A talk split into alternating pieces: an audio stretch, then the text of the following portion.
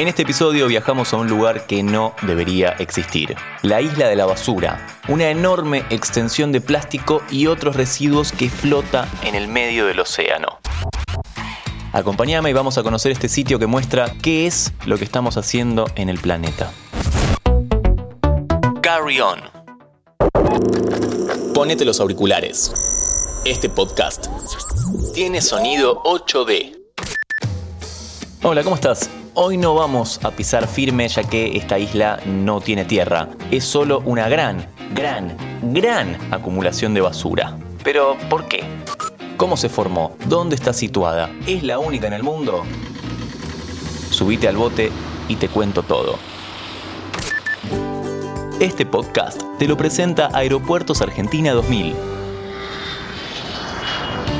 Llegamos al Pacífico Norte. Para ubicarnos aproximadamente estamos entre Hawái y la costa oeste de los Estados Unidos. Encontramos este lugar de casi 2 millones de kilómetros cuadrados. ¿De qué? Basura. De basura hay más de 80.000 toneladas de plástico. Tiene la mayor acumulación de este material en el planeta. Tratemos de entender el origen de esto, que obviamente tiene un solo culpable y es el ser humano. Eso no requiere mucho análisis. Pero de igual forma, vayamos al principio. La isla fue descubierta en 1997 por el oceanógrafo estadounidense Charles Moore. Los investigadores llegaron a la conclusión de que esto puede ocurrir en otras partes del océano. Alerta de spoiler, ya sucedió y lo veremos en un rato. Pero la pregunta también es, ¿cómo se formó? A ver, el 90% del plástico que se produce a nivel mundial no se recicla ni se reutiliza.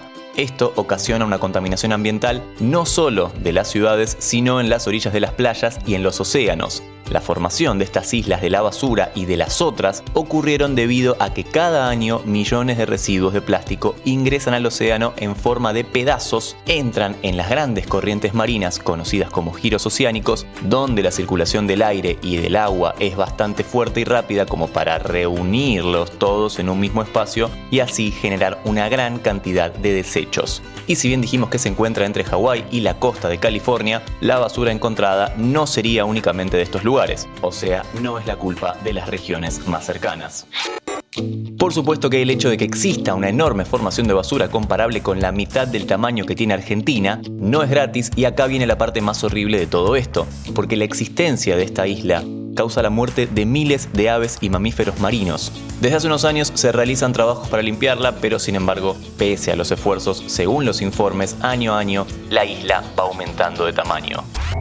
Pero dijimos que por desgracia no es la única isla de la basura, hay otras cuatro en el mundo, pero antes, si querés viajar a algún lugar más agradable y que sí vale la pena conocer, te cuento que este podcast te lo presenta Aeropuertos Argentina 2000. La isla de la basura más grande, la que está en el Pacífico Norte que acabamos de ir, fue descubierta en 1997.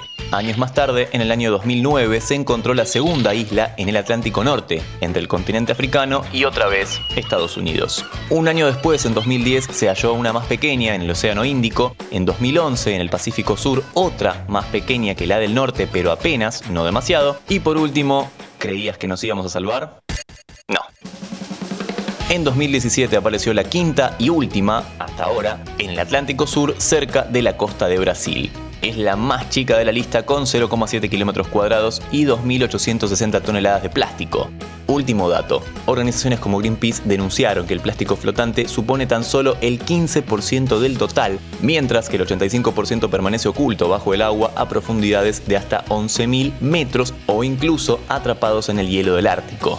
La basura oceánica aumenta de tal forma que el Foro Económico Mundial prevé que en 2050 los océanos podrían contener más toneladas de plástico que de peces.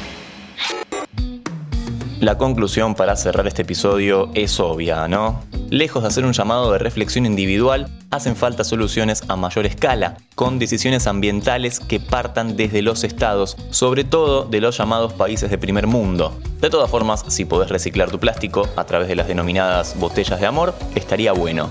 Es un toque y puede ayudar. La próxima, te prometo que te llevo a un lugar más lindo